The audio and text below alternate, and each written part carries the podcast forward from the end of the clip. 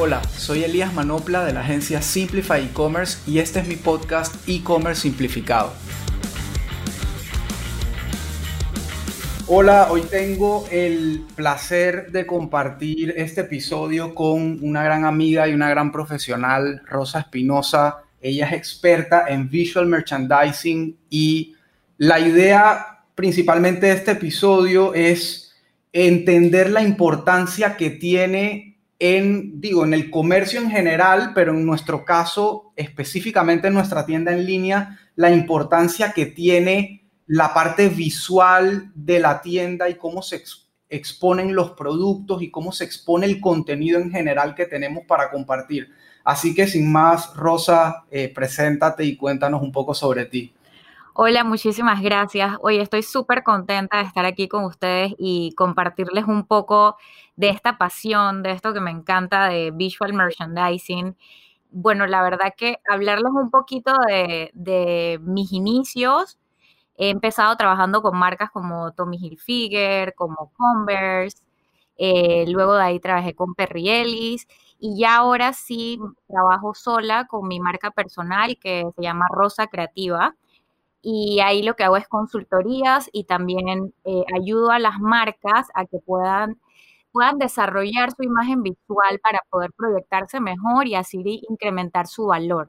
Genial, buenísimo. Digo, y antes de que expliques qué es visual merchandising, porque estoy seguro que para muchos, y, me incluyo, sino que yo me vine a dar cuenta de que era porque casualmente trabajé en, digo, también para, para contar un poquito de mis inicios, yo hice telecomunicaciones, o sea, tecnología como por 12 años y cansado de eso, me cambié radicalmente al mundo del retail y como que me apasioné por el mundo del retail, como que el tema comercial, ventas tal, y casualmente en esa misma empresa donde conocí por primera vez qué era el visual merchandising, porque se lo tomaban muy a pecho afortunadamente y lo pude entender, ahí mismo como que hizo clic mi carrera en tecnología con mi carrera en retail y de ahí salió todo el tema de, del e-commerce. Entonces, en esa empresa, que es una, una empresa importante en Panamá de tiendas dedicadas al, al tema de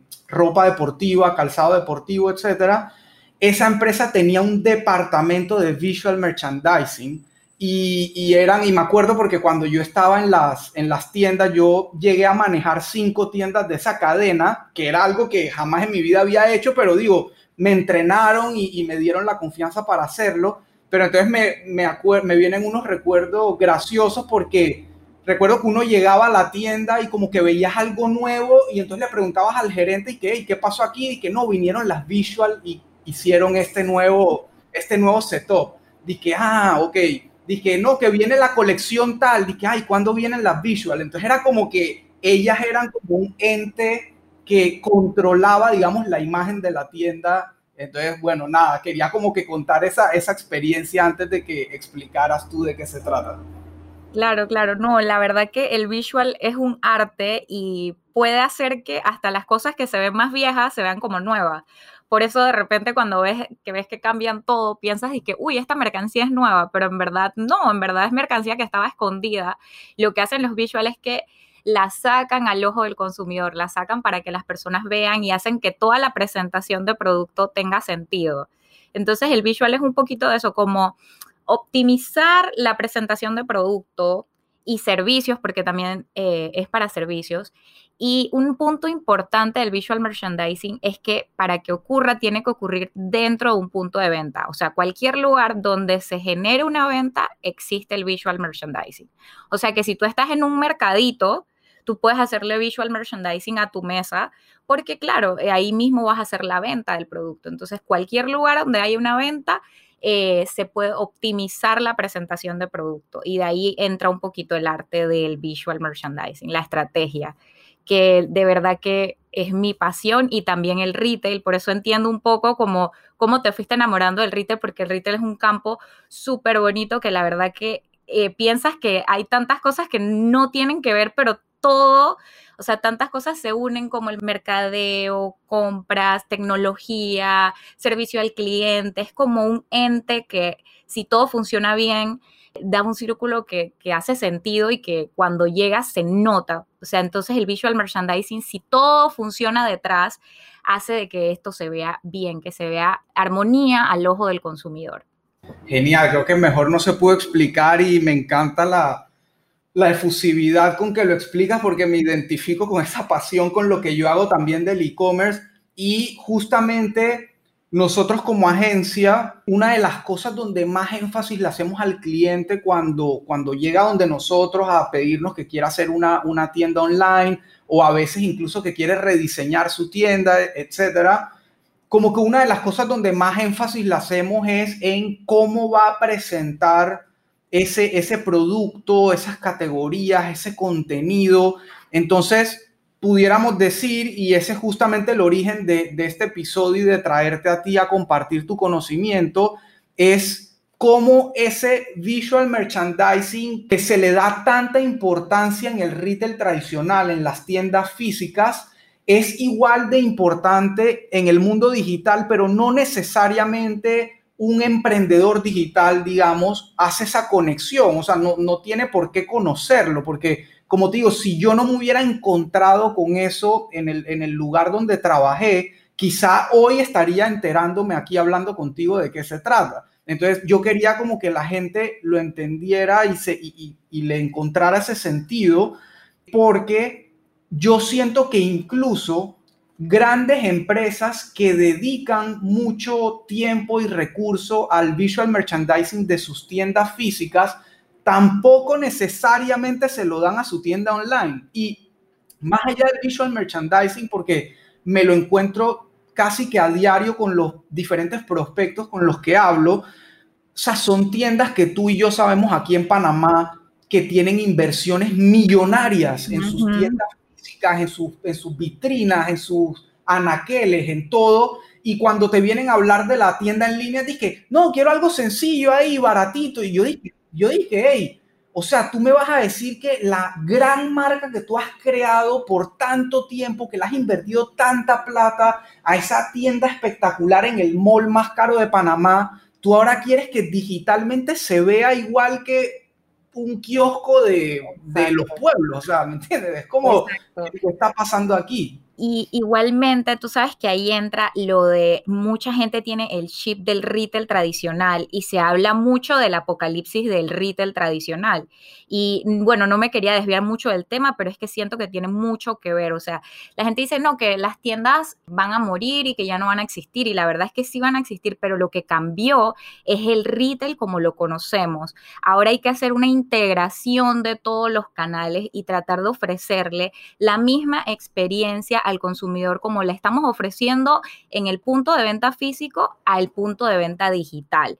Porque la gente eso es lo que está exigiendo. Y ahorita mismo estamos viviendo una economía demasiado competitiva que no podemos dejar las cosas así a lo, ah, bueno, haz esto y ponlo así sencillito como sea, no, si tu imagen de marca que pones en un punto de venta es de una manera, tienes que tratar de integrar el canal digital y que se vea de la misma manera, que sea conciso, que sea claro y que tenga sentido más que nada, que creo que es uno de los puntos principales.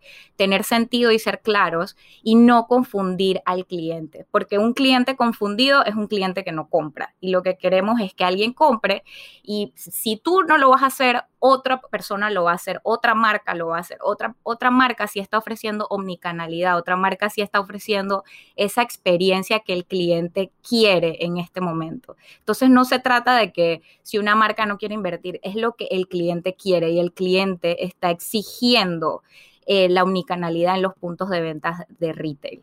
Tal cual, es, es, es, tal cual como lo dices y definitivamente es un tema importante por más de que estemos hablando de la parte visual, el tema en general del negocio del retail, tal como lo dices, o sea, hay tantas teorías de la conspiración y qué va a pasar y el retail se va a acabar y el retail está lejos de acabarse.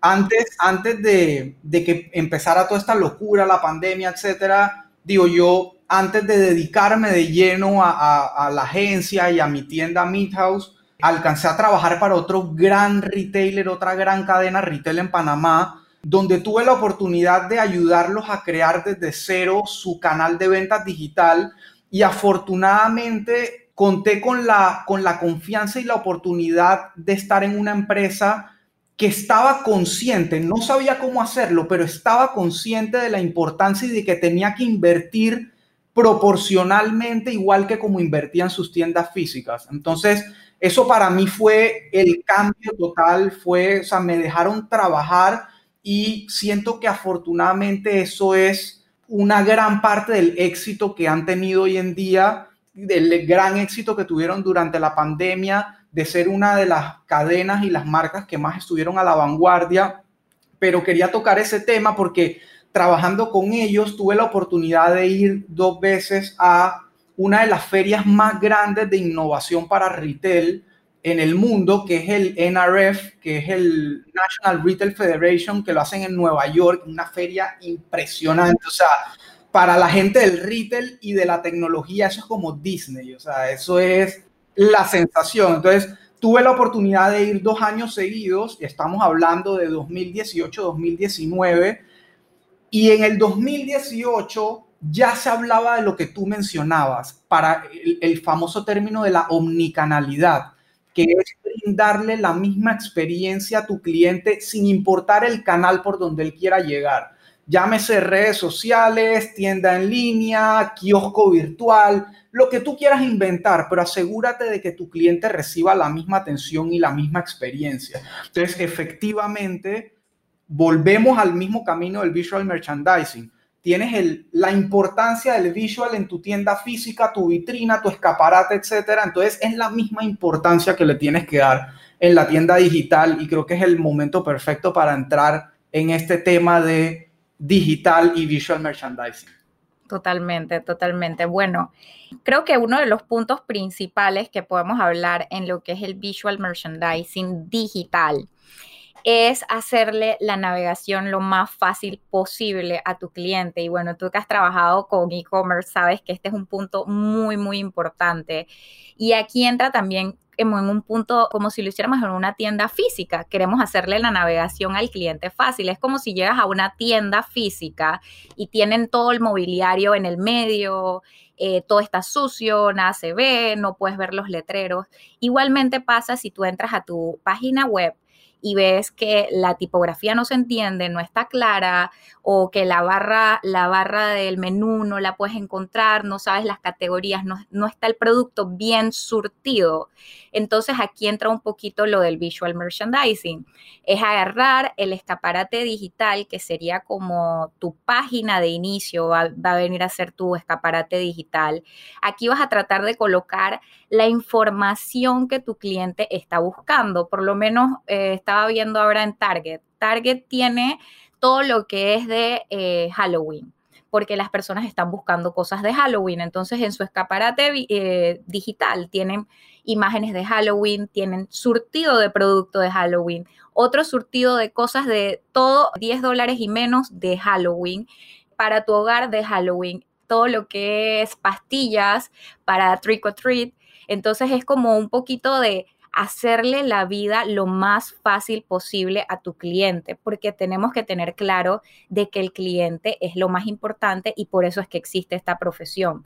Porque anteriormente era como la gente pensaba del visual merchandising como algo, ah, que todo esté más bonito y ya, pero no, en verdad es ofrecerle conveniencia y optimizar los puntos de venta para la conveniencia del cliente, obviamente. Claro, es algo al final del día que impacta directamente en la venta. O sea, es para nosotros los, los técnicos, nosotros le llamamos a este tema el UX UI, que es el User Experience y el User Interface. Entonces, yo le digo a mis clientes, hey, entre más fácil sea la experiencia, más rápido te compra el cliente. Y tú no quieres a un cliente pajareando por ahí, por, por todo el sitio. Tú quieres que él ¿Qué está buscando? Un suéter. Bueno, clic, sección suéter. Este es el suéter que me gusta. Carrito, chao, te terminé la compra. Tú no quieres que él se enrede y, muchas veces los clientes pierden esa perspectiva porque, claro, yo que también tengo una tienda en línea y sé, hoy en día nosotros vendemos más de 300 productos en esa tienda. Entonces, claro, para mí que soy el dueño del negocio, yo lo veo como que ¿cómo así? Está súper fácil, 300 productos van a poder escoger de esto, de esto, de esto. Ey, no, no, no, o sea, tu cliente piensa de otra manera. Y creo que buen ejemplo sería imaginarse el supermercado sin los letreros de los pasillos. Totalmente. O sea, ¿cuánto nos demoraríamos ahí? O sea, si llegamos a un supermercado nuevo y no tiene letreros en los pasillos, ¿cuánto tiempo vamos a gastar encontrando las cosas? Totalmente, y aquí viene la importancia de poder surtir los productos y surtir los productos dependiendo de lo que busca tu cliente. Y otra cosa que mencionabas, Elías, que es súper importante y que menciono a todos mis clientes siempre, es la importancia de conocer a tu cliente. O sea, tienes que de verdad conocer quién es ese cliente y qué es lo que está buscando. Entre mejor tú conozcas a tu cliente, más fácil vas a poder servirle, más fácil vas a poder vender más porque vas a poder eh, hacerle su experiencia lo más armoniosa posible. O sea, él va a tener una experiencia, en inglés le dirían seamless, que no va a tener tantos mensajes que lo van a confundir, sino que, hey, ¿sabes qué? Yo estoy buscando un pantalón, me meto a esta página, casualmente el pantalón naranja que quería para este momento. Entonces es eso, hacerle la experiencia fácil, pero lo primordial, y creo que toda persona que está empezando con una marca debe hacer esto, que es hacer la investigación de mercado y conocer a tu cliente súper bien. Totalmente, porque al final, al final del día, conocer al cliente significa también saber de qué manera vas a hablar con él, cómo vas a escribir, eh, qué tipo de colores vas a usar, qué fotos vas a poner. O sea, conocer a tu cliente te ayuda muchísimo con todas las acciones que lleves a cabo alrededor de tu tienda después. Y es lo que pasa con o sea, por ejemplo, Sara, Bershka, Pull&Bear, etcétera, que son prácticamente creo que todos del mismo grupo, pero cada una tiene su propia identidad, su propia vitrina, sus propios colores y tiene una razón de ser. Entonces, eso, el, punto que tocaba del home de la página web, de la tienda en línea, con la, la, similitud con la vitrina de una tienda y es exactamente lo mismo que, que yo le digo siempre a mis clientes, hey, Imagínate que el home de tu página es la vitrina de tu tienda física. ¿Qué es lo que quieres resaltar? En la vitrina siempre está lo que el comerciante considera más atractivo para el transeúnte. Entonces, en el caso de una tienda en línea, la diferencia es que el, el cliente, digamos, se va a topar con tu perfil en Instagram o va a hacer una búsqueda y le vas a aparecer en Google o se va a topar un anuncio, qué sé yo, y si aterriza en el home, tú te tienes que asegurar que ese home sea lo más atractivo y claro posible para que el cliente siga su camino de compra, siga su journey, lo que le llamamos el customer journey, que aplica también en la tienda física y en, y en digital. Entonces, definitivamente tú quieres que tu home se vea impecable y con lo, con lo más destacado, ¿no? Sí, y otro punto importante, asimismo como en los escaparates físicos, la gente cambia los maniquís para que vean que hay nueva mercancía. Igualmente puedes cambiar en tu escaparate digital. Creo que es un poco diferente con los servicios, quizás ellos pueden esperar un poquito más de tiempo para hacer cambios, pero con los productos creo que siempre tienes que estar cambiando y estar probando también qué es lo que te funciona y qué es lo que no te funciona. Igualmente que en una tienda, de repente tú ves que en la tienda cuando pones productos azules, todo el mundo entra preguntando por los productos azules. Bueno, vas a tratar de seguir colocando productos azules. Es como un ensayo y error. Por ejemplo, la vez pasada le decía a un cliente mío que me gustaba mucho cómo había hecho lo de la vitrina virtual, porque todo tenía un sentido, había, había cambiado la oferta y se entendía bastante el concepto. Y le pregunté, bueno, entonces, ¿cada cuánto tiempo tú la cambias? Porque estaba analizando varias páginas, cada cuánto tiempo cambian sus imágenes, eh, sobre todo la del homepage. Y lo que he visto es como cuatro días, una semana más o menos están cambiando. Pero él me decía que cada 15 días, porque han hecho un estudio y anteriormente cuando no cambian, o sea, cuando cambian muy rápido, el cliente como que se enreda un poco.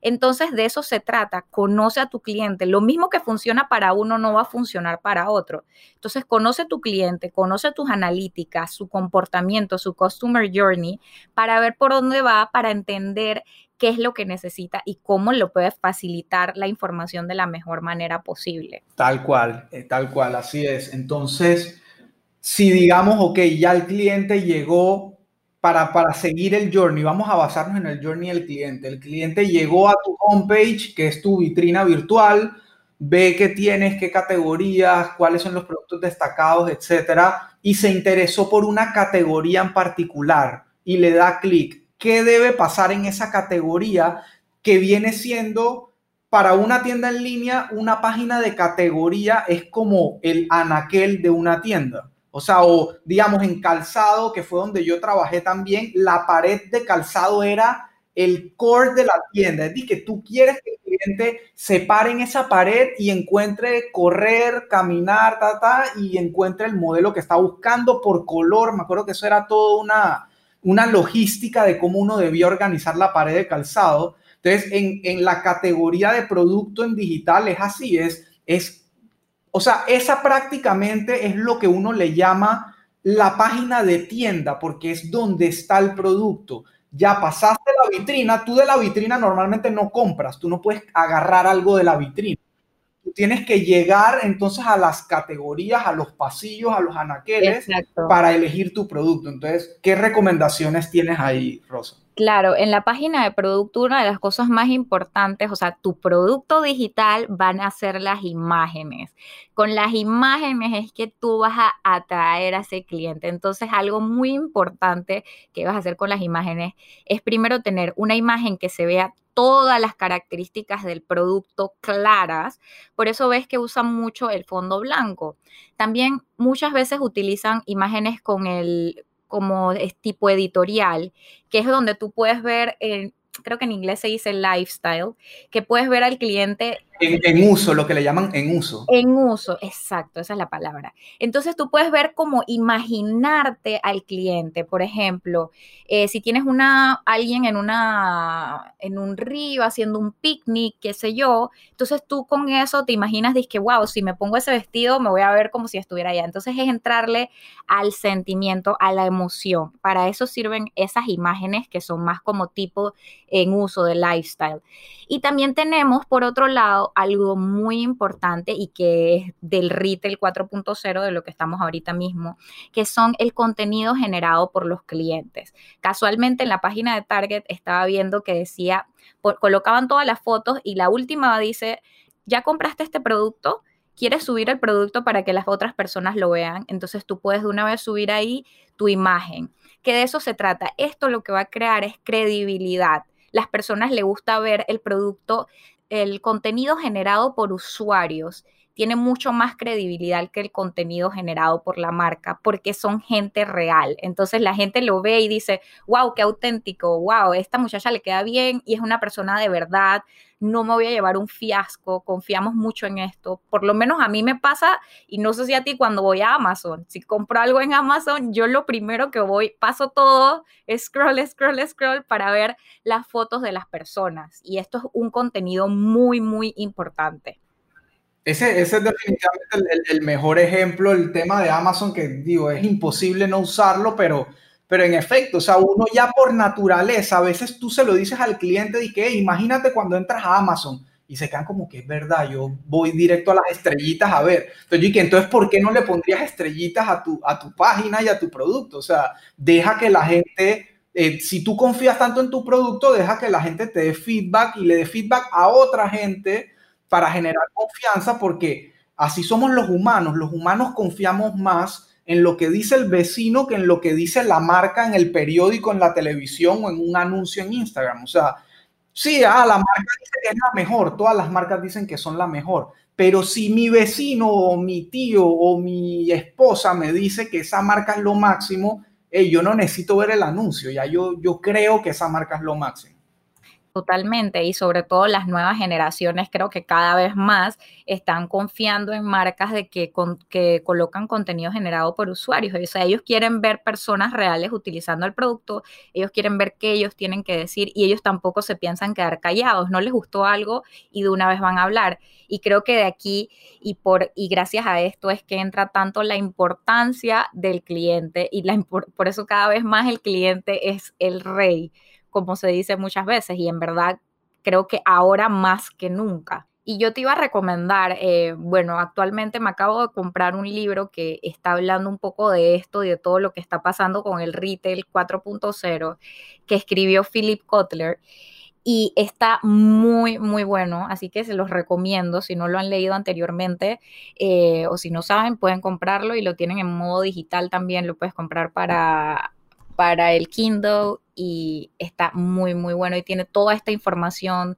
del recorrido del cliente, de la, del retail tradicional al retail de ahora, habla un poquito sobre esto. Yo soy mal lector, siempre lo digo abiertamente, no me da pena porque ya pasé la etapa escolar, la universidad, ya lo puedo decir ah. eh, sin, sin, sin pena. Soy pésimo lector, pero descubrí una pasión y es que soy súper bueno escuchando.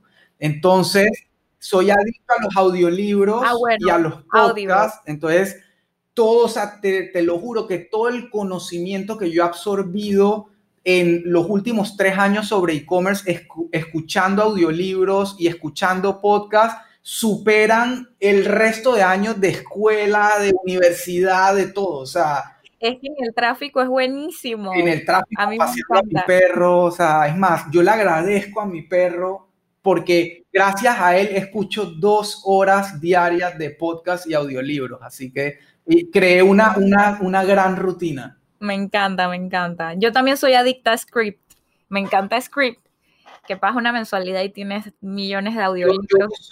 Yo, uso, Audible. El Audible, de, ajá, el de Amazon, sí. Sí, me va súper bien ahí y digo podcast todos los días porque siento que los podcasts te mantienen como actualizados. O sea, yo siento que yo ya sé qué viene o qué está pasando gracias a eso, o sea, y sin tener que buscar artículos ni nada, porque tengo aparte esa particularidad que cuando ya yo me siento frente a la computadora, si no me enfoco en una tarea que tengo que hacer, empiezo a saltar, saltar, saltar, saltar, y entonces empiezo a acumular contenido que nunca leo, o sea, yo te puedo mostrar listados enormes de cursos, artículos, eh, guías, etcétera, que nunca leo. O sea, los repaso por encima y que, wow, está brutal y nunca más lo vi.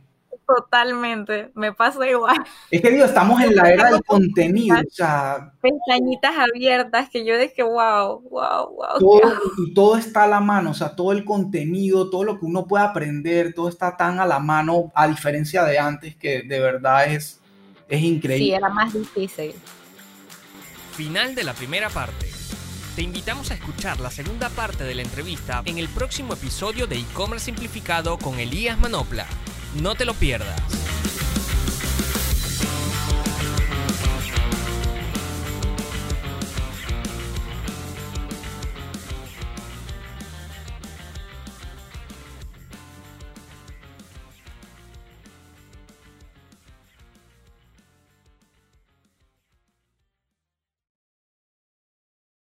Em, digo, bueno, llegamos a la parte de los productos, pero hay otras cosas y, como te comenté al inicio, encontré un artículo que me gustó un montón y que, y que da como unos pasos o unos, unas comparaciones súper atinadas que podemos ir repasando porque, por ejemplo, el, lo de la vitrina ya lo vimos, o sea, la vitrina de una tienda física, el, el homepage de tu sitio web Luego tienes, esto, no lo habíamos tocado, me acuerdo que la, visual merchandising, y esto va casi que de la mano como con arquitectura también, que es lo que le llaman el layout de la tienda. ¿Nos puedes explicar un poquito qué es el layout de una tienda? Claro, el layout de la tienda es como, eh, habla un poco del recorrido, pues entonces yo a mis clientes siempre le digo, ponte en los zapatos de tu cliente trata de mirar cuando ellos entran hacia dónde van primero. Van siempre a la derecha, van siempre a la izquierda, por dónde pasan. Entonces es encontrar esos puntos calientes que, que el cliente pasa más tiempo para colocar aquí mercancía que genere más margen porque queremos aprovechar las zonas calientes. Entonces, eh, están, hay varios tipos de layout. Ahí está el, el que le llaman el grid, que es como un supermercado, el loop, que es como IKEA, que te hace pasar por un montón de cosas hasta llegar al final a la caja. Entonces hay varios tipos de layout, pero creo que antes de un layout ahora están usando más que nada los que son libres, que son tipo boutique. Eh, porque están analizando a dónde está yendo el cliente primero, cuánto tiempo pasa el cliente en ese espacio. Y cada vez más es más fácil lograr obtener esta información, porque eh, por lo menos en una página web, yo me imagino que has visto que tienen el, mapa de la vista, dónde pasa la vista más tiempo. Entonces, es utilizar estos puntos. Ah, mira, si el cliente está mirando más aquí, en este área, yo sé que eh, vamos a colocar este tipo de mercancía, las ofertas, porque siempre viene más del producto de oferta, qué sé yo, por algo así. Em, y en las tiendas es agarrar este espacio también y colocar producto que llame la atención del cliente. También existe algo que se llama la zona de decompresión en el visual merchandising, que es cuando entras que te estás adaptando de la parte, la parte de afuera del exterior de la tienda al interior de la tienda. Entonces, en esta zona tratamos de no colocar demasiada mercancía porque el cliente se siente como demasiado saturado. Entonces, aquí podríamos ver cuando vamos de Google, que vamos a una página y tenemos un montón de cosas moviéndose, un montón de productos por acá, otra cosa por acá. Entonces, sería algo así. Esa es tu zona de compresión. Trata de hacerla simple, agradable a la vista y que y que no, no le dé ansiedad, porque hay, hay páginas que a mí me dan ansiedad, siento que todo se está moviendo, siento que todos están dando, y me gusta el contenido animado, es una de las tendencias que está viniendo en el e-commerce, pero siento que todo con un debido balance y sobre todo en, el primer vistazo que tenemos de tu página principal, porque tenemos que respetar el ojo del consumidor, la vista, que es lo que va a ver. Totalmente, me, estoy dando cuenta que este tema me encanta más de lo que pensaba, porque, a, medida, a medida que voy compartiendo ideas contigo, cosas que ya sabía, pero otras me van haciendo clic y que claro, esto tiene todo el sentido. Por ejemplo, ese, ese decompression zone, o sea, yo no, ese, ese término definitivamente no lo conocía, pero totalmente me hace sentido. O sea, si estás en una página tan limpia y clara como Google y aterrizas en algo totalmente, eh, eh, como tú dices, como desbalanceado visualmente, lleno, lleno de animaciones y colores y cosas, puedes hacerle como un shock visual al cliente y totalmente. Y también el tema de los layouts, como decías, efectivamente hay muchas herramientas que te ayudan a entender eso, desde analizar data en Google Analytics de cómo fluye tu, tu tráfico o tu cliente de sección en sección y dónde se van, dónde avanzan para tomar decisiones hasta cosas como mapa de calor o neuromarketing, que hacen estos estudios con cascos y vaina que miden la vida del cliente. O sea, cada vez, cada vez está más, más avanzado el tema, pero puedes ir de lo más simple,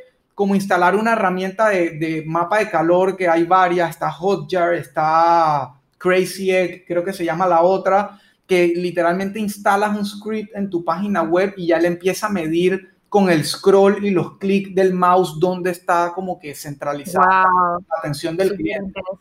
por ejemplo, tú tienes y, sirve muchísimo para, la, para el home especialmente, que es donde por lo general hay más elementos y más cosas y es muy fácil caer en romper el balance, como bien decías.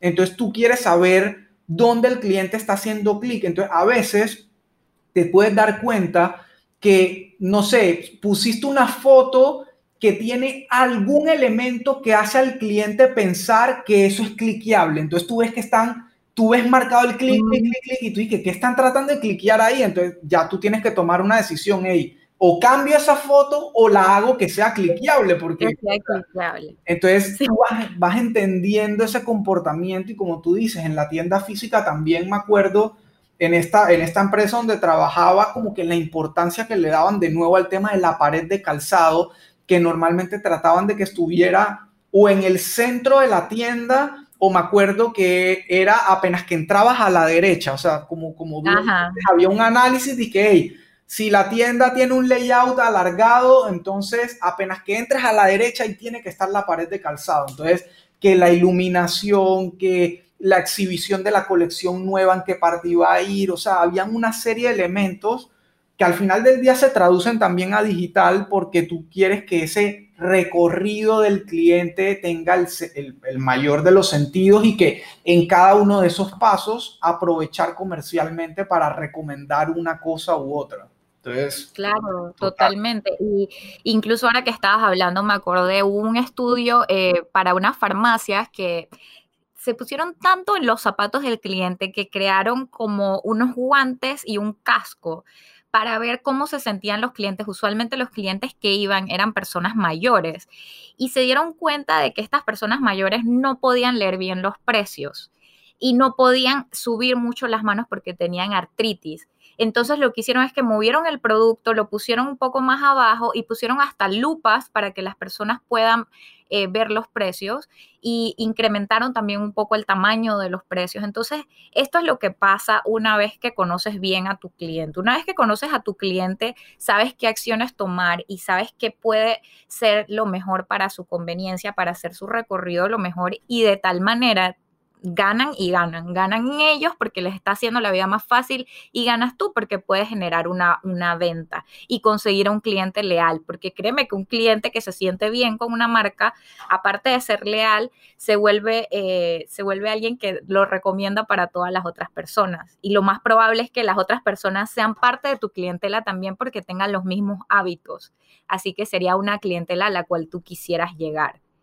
Entonces creo que ahorita mismo estamos viviendo mucho en esa economía también como de recomendación, de que si a alguien le gusta algo, va y te recomienda, aparte de que hasta un extraño, a mí me han escrito por lo menos eh, de la universidad que había ido, me escribieron, que, oye, mira, estoy pensando ir a esa universidad, ¿qué piensas? ¿Cuáles son tus análisis? Entonces estamos viviendo como una era de muchas recomendaciones, que estamos haciendo muchas evaluaciones eh, de, todo, de todas las decisiones que vamos a tomar. Entonces, por eso es importante ser transparente y conocer muy bien a tu cliente. Totalmente, es, y lo del estudio súper interesante, de verdad, cómo esas pequeñas cosas que a veces a uno se le pasan por alto, de, cómo se siente una persona mayor, cómo se siente una persona joven, etcétera, eso 100% te ayuda, o sea, impacta directamente en la venta y eso es lo que a veces se pasa por alto.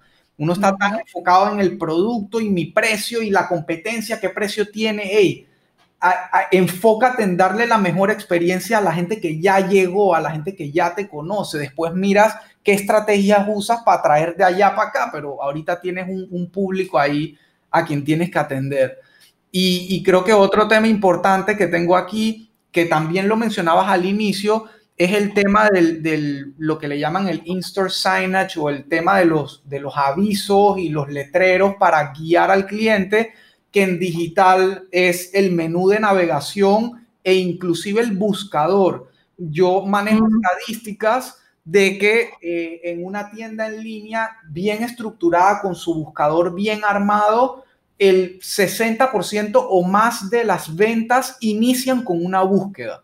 Y de nuevo, si pensamos en Amazon, ¿cuántas veces tú entras a Amazon a recorrer el home de y para ver que hay nuevo? No, tú entras y a buscar tal cosa y quieres encontrarlo lo más rápido posible. Entonces, efectiva, y es algo que la tienda física no tiene, porque también nos vamos a encontrar con cosas así que de pronto claro. comparación. En, en la tienda física creo que sería más bien como el vendedor más que nada, ese sería tu buscador de la tienda física, porque le preguntas al vendedor, ¿tienes tal cosa? Y él va y lo busca y te lo trae. Entonces sería algo así. Pero eso que dices de la barra de buscar es súper importante porque ponte, incluso en mi página web me sirve para crear contenido. Yo estaba viendo últimamente que ponía mucho como qué estudiar, dónde estudiar visual merchandising, estudio visual merchandising, curso visual merchandising. Entonces yo dije, wow, voy a hacer un artículo de cómo dónde estudiar, qué hacerlo, qué estudiar, eh, qué estudios complementarios puedes tener. Y de verdad que ese artículo es el que más vistas tiene en mi página web entera. Y simplemente fue por analizar un poco al cliente y ver qué era lo que quería. Entonces, eh, se trata de eso. Y la barra de búsqueda eh, me parece que es súper importante y sobre todo colocarla arriba en la barra de navegación si tienes, si vendes productos. La mía está abajo porque tengo otras cosas interesantes arriba, pero eh, se trata como de jugar y ensayo y error, como te decía al principio, de ir viendo qué funciona y qué no, y quedarte con lo que funciona y si lo otro es seguir y ver. Sí, y aparte, aparte cada negocio es distinto. Yo, por ejemplo, a un cliente que tiene, no sé, cuatro productos, yo no le recomendaría destacar una barra de búsqueda, porque al revés, tú quieres que los cuatro productos se vean lo más rápido posible. Pero un cliente que tiene 100, 200 productos, hey, sin buscador, tus clientes no van a encontrar jamás tu oferta completa. Entonces, definitivo, cada, cada negocio es distinto, cada estructura debe ser pensada distinta y asimismo los menús de navegación, porque no sé tú, pero yo he visto de todo, he visto desde estos mega menús repletos de cosas donde hoy en día a los menús de navegación hasta se le meten imágenes. Y, Totalmente. Y he visto todavía el menú tradicional horizontal, donde cada opción es un clic o se despliegan un par de opciones más. O sea, y, y eso también en nuestro caso como agencia, cuando llega un cliente, nosotros tenemos un proceso de onboarding para como que llevar al cliente paso a paso en entregarnos todo lo que nosotros necesitamos para armarle su tienda. Entonces, uno de esos pasos es define tu navegación.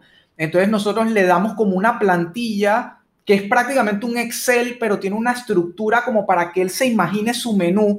Digo, ok, si lo más importante para ti es productos sobre nosotros, contáctenos, no sé qué, ok, entonces dime debajo de productos qué debe ir y qué subsección y tal. Entonces, eso les ayuda a ellos también a entender a ojo de usuario qué tan complejo lo hacen.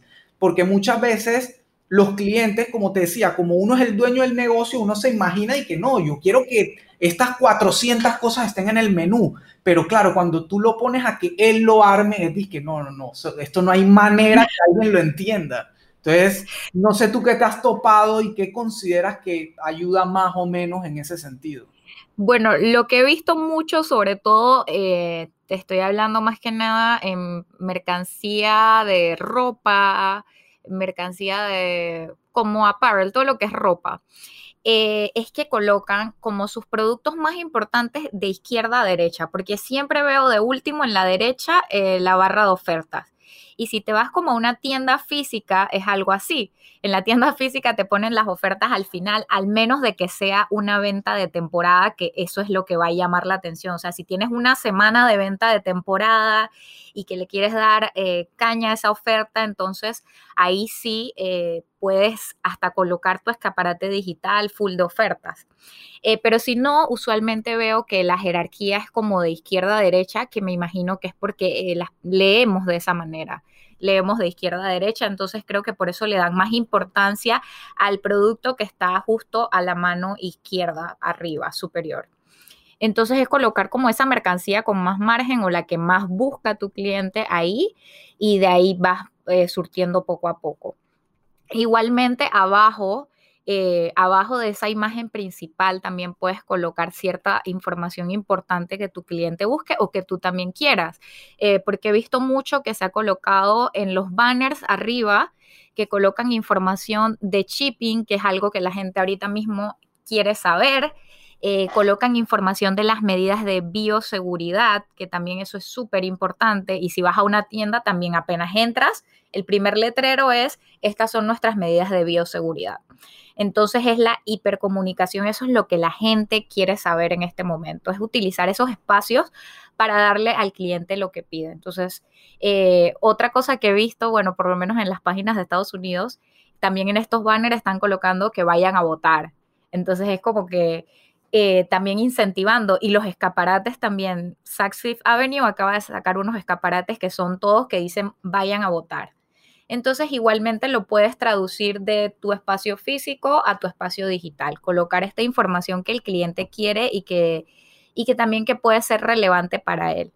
Sobre todo, bueno, ahora creo que lo de las medidas de bioseguridad y un punto importante que les decía por lo menos a unos clientes que por lo menos coloquen en su Instagram o en sus redes sociales es cómo empacas el producto porque las personas quieren saber si tú estás tomando las medidas y quieren, ellos quieren cada vez más adentrarse en ese proceso de, compra, quieren saber cada cosa cómo está sucediendo y quieren sentirse seguros. Y ahorita mismo estamos viviendo un mundo que la seguridad es una de las prioridades de los clientes.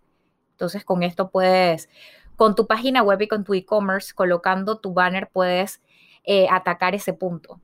100%, o sea, creo que comunicar efectivamente y ser lo más claro posible te ayuda un montón a que tu cliente confíe y, termine comprando.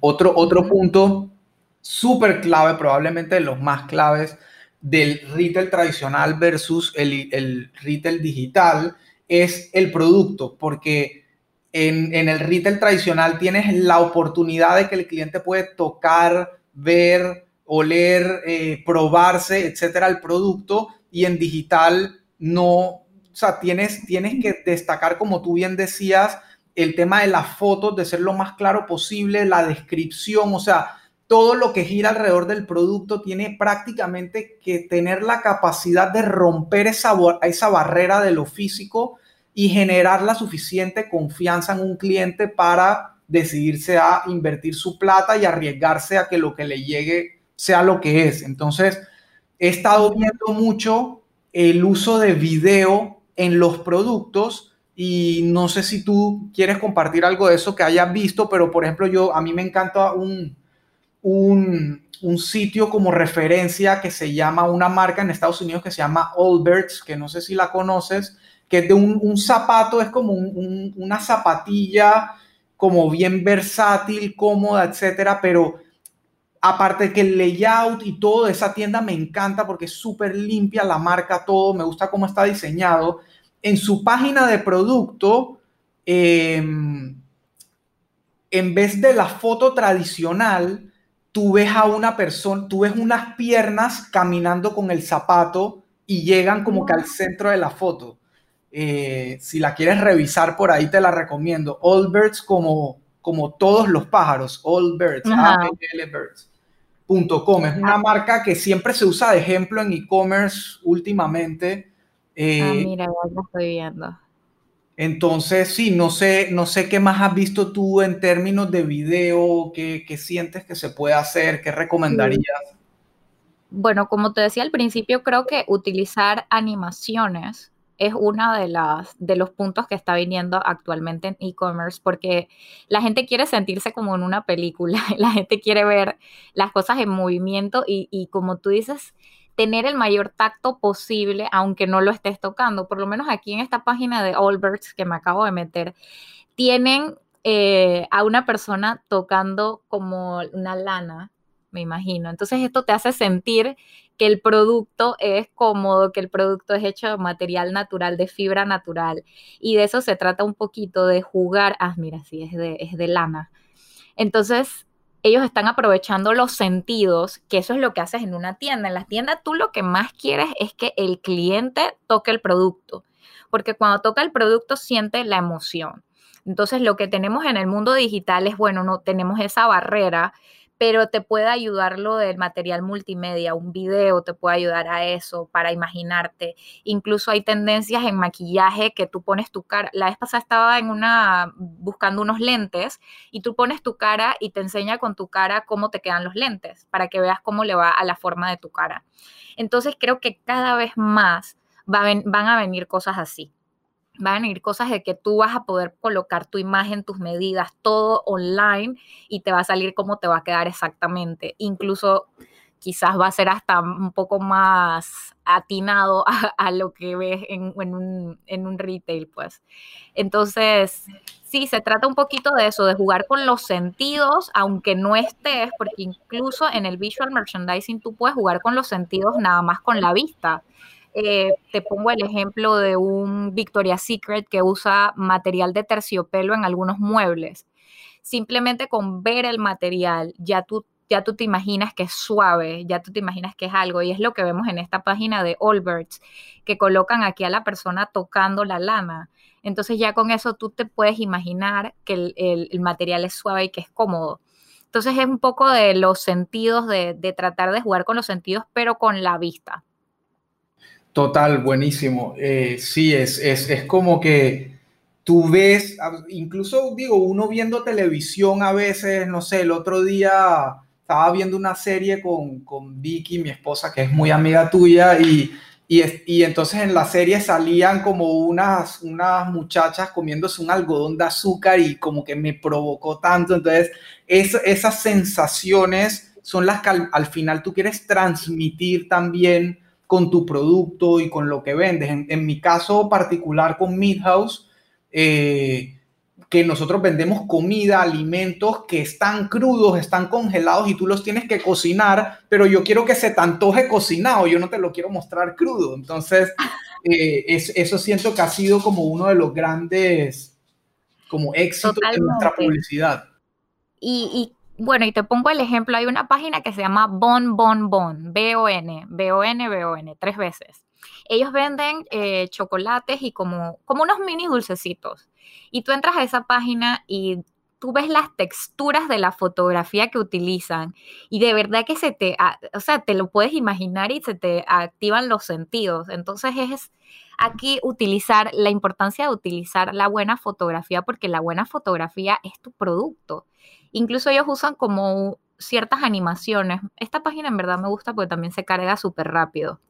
Y te enseñan también eh, cómo los empacan para que puedas imaginarte cómo van a llegar, llegarte el producto empacado que esa es otra cosa importante y que yo tomo en consideración.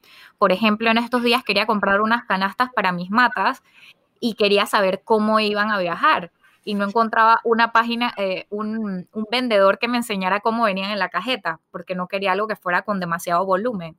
Y claro, encontré uno que sí me enseñaba y salía la chica y enseñaba cómo, cómo iba el producto en la caja. Entonces creo que esto también puede ser importante del, lo del packaging eh, para que la persona pueda eh, tener las expectativas claras de lo que va a recibir.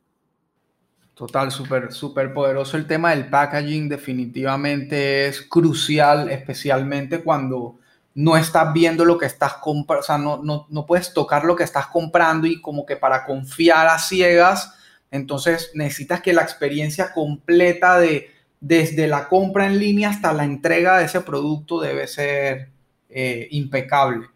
Em, y bueno, ya cerrando, hay, habían dos puntos aquí que, quedaban. Uno era em, los, lo que le llamaríamos como los eventos que pasan dentro de una tienda y con eventos me refiero a, no sé, mucha gente reunida frente de un escaparate porque algo le llamó la atención. Entonces, tú que vienes de afuera, di que, ¿qué está pasando ahí? Yo también quiero ver. Entonces, es, ese tipo de cosas que pasan dentro de una tienda física son muy difíciles de transmitir en una tienda en línea. Entonces, ahí es donde entran todas estas cosas de cómo mostrar, no sé si has visto en algunas páginas que, que dicen de que no sé quiéncito ha comprado esto, eh, este producto.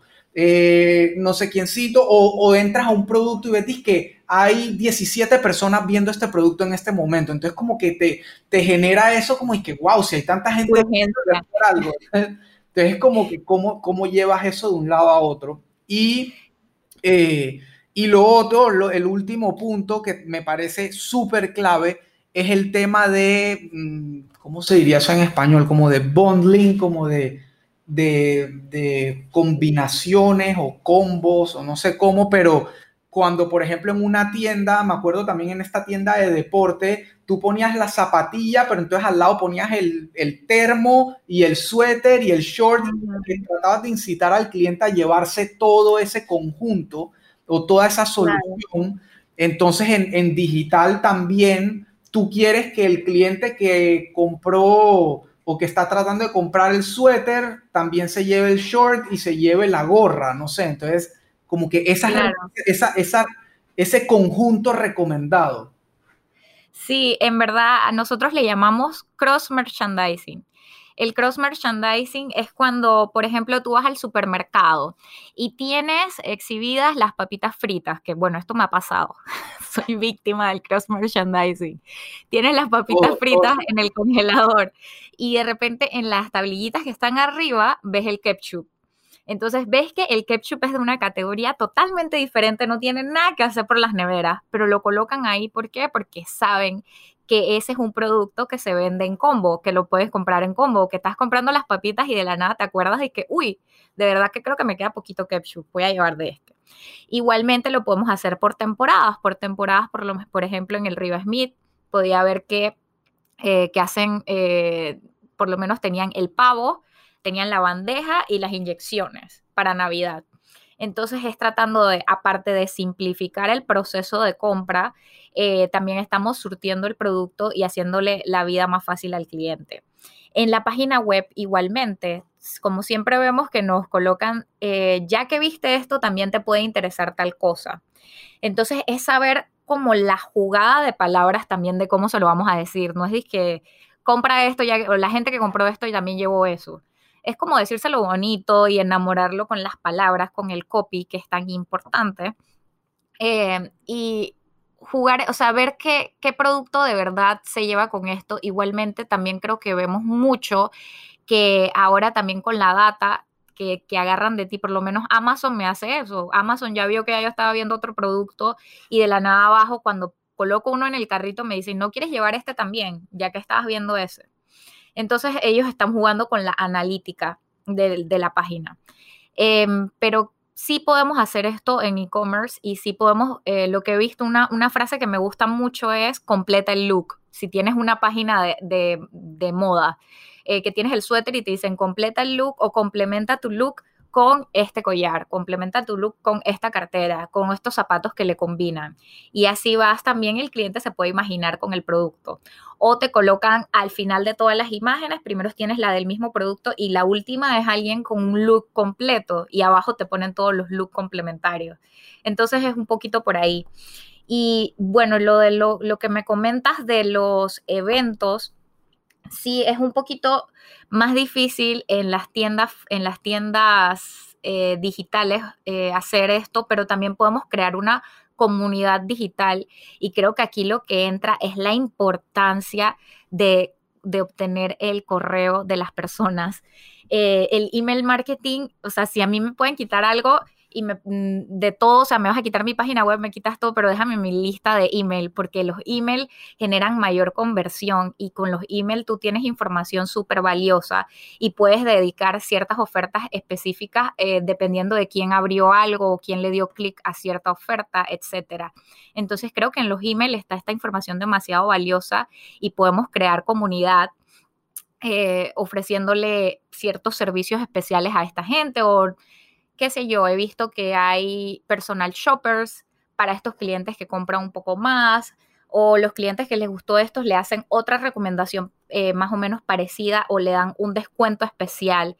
Entonces podemos ir un poco por ahí eh, incluso unir la experiencia del mundo digital con el mundo físico. O sea, tú ves que estos clientes que te compraron o que les dieron clic, le dices, ya que te suscribiste a mi página, ya que hiciste esto, vamos a tener un evento, una venta especial en el punto físico. Entonces invitas a estos clientes que has visto que has estado con tu contenido, que han comprado y les vas a ofrecer algo especial y diferente en la tienda física. Entonces, creo que a, a diferencia de separar ambos mundos es integrar ambos mundos y hacer la experiencia lo mejor posible para tu cliente. En resumen. mejor se daña y, estoy totalmente de acuerdo contigo y parece mentira, pero la gente no, no lo ve tan fácil la importancia del email marketing y, y al final eso es, eso es realmente de todo lo digital, como tú dices, si me quitan todo, lo único que te pertenece en verdad es esa lista de clientes que, con tanto esfuerzo has, conseguido. Entonces estoy totalmente de acuerdo. Eh, Rosa, en verdad, digo, súper apasionante el tema, ha fluido súper cool, creo que llenamos de muchísimo contenido y conocimiento a la gente. Eh, no sé si sientes que se quedó algo y si no, te dejo que te despidas y, y nos digas dónde te podemos encontrar eh, tu contenido, tus servicios, todo.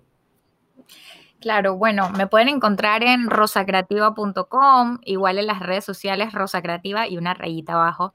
Em, y bueno, mi, mis servicios más que nada, yo doy capacitaciones de visual merchandising.